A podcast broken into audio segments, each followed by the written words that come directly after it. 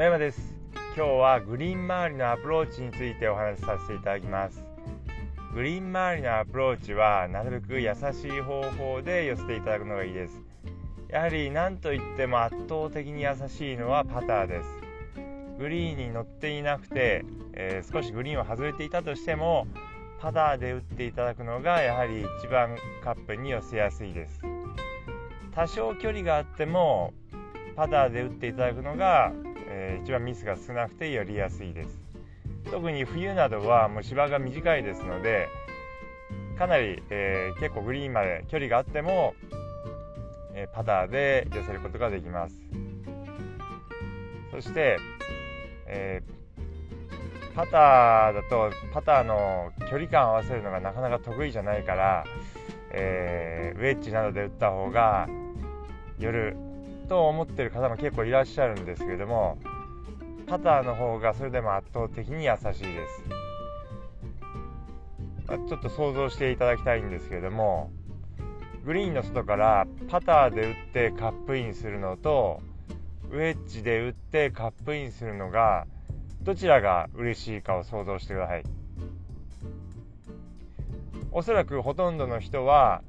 ウェッジで、え打ってカップインする方が嬉しいと思います。っていうことはそっちの方が難しいということです。難しいことが成功した方がやはり嬉しいですからやはりあのウェッジで打つ方がちょっと難しいということです。ですのでなるべく、えー、パターで打っていただくといいです。であのグリーンの外からパターで打ってああちょっと失敗しちゃったなと思ってもですねえウェッジで打ってまあまあうまくいったなっていうのと、まあ、大体同じぐらいです、まあ、パターはやっぱり打つのが優しい優しいので、えちょっと失敗しちゃったなと思ってもですねウェッジで打ってまあまあうまくいったのと同じぐらいの結果になりますので是非グリーン周りはなるべくパターを使うようにしてみてください。そして、まあ、パターが使えない場合ですねどうしてもこう芝が、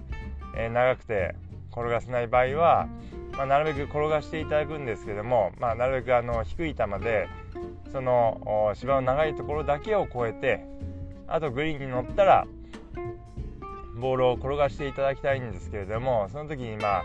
なるべくあの打つのが優しいロフトの立っているクラブ、まあ、7番アイアン8番アイアン、ま、9番アイアンなどを使っていただくんですけども、えー、まあこれもですね、まあ、慣れが必要です。でやっぱりあの、こういうアイアン使って、まあ、7番とか8番とかっていうアイアンを使って、えー、ランニングアプローチすると優しいですよっていう話をしてもですね、えー、なかなかこう距離が合わないとかうまくいかない、えどうしてもボールが強く飛んでしまう。強く出てしまう。だからウェッジで打った方がいい。っていう方が結構やっぱりいらっしゃるんですけれどもやはり打ち方としては圧倒的にウェッジで打つよりも7番とか8番とかで打った方が優しいです。でなんで難しく感じるかっていうと練習量が少ないからです。やはりアプローチというとウェッジで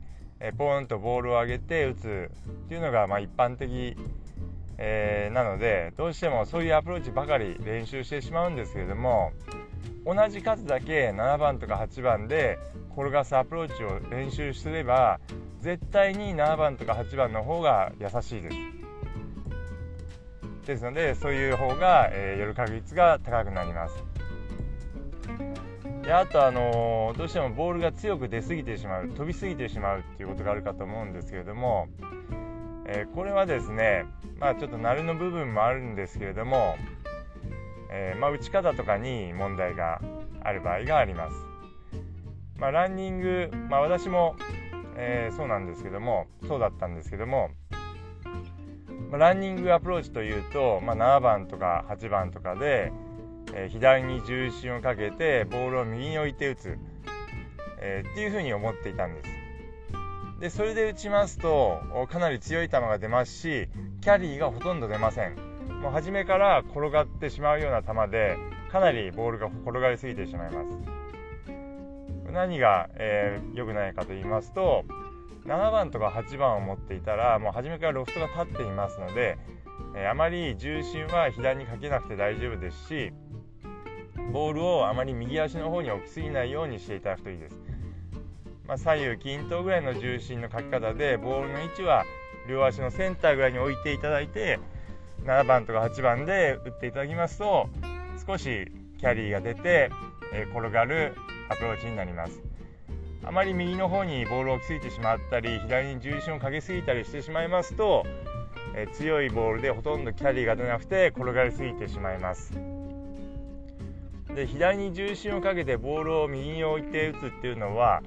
ウェッジでランニングアプローチをする場合です。ウェッジでランニングアプローチをする場合にはやはりあのボール右に置いて左に重心かけて打っていただくといいです。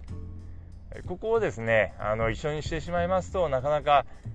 えー、7番とか8番だと、えー、距離感が合わなくなってしまいます。であのー、私もゴルフを始めた時にですねもうアプローチといえば、えサンドウェッジだとずっと思ってました。ゴルフを始めて5年ぐらいですね。であの私大学生の時にゴルフ始めたんですけれども、ずっとサンドイッチで高く上げてボールを止めていました、えー、まあ、ランニングアプローチというのももちろん、えー、知っていましたし先輩からもっとあのピッチングとか9番とかロフトの立ったクラブで転がした方が全然優しいよって言われたんですけども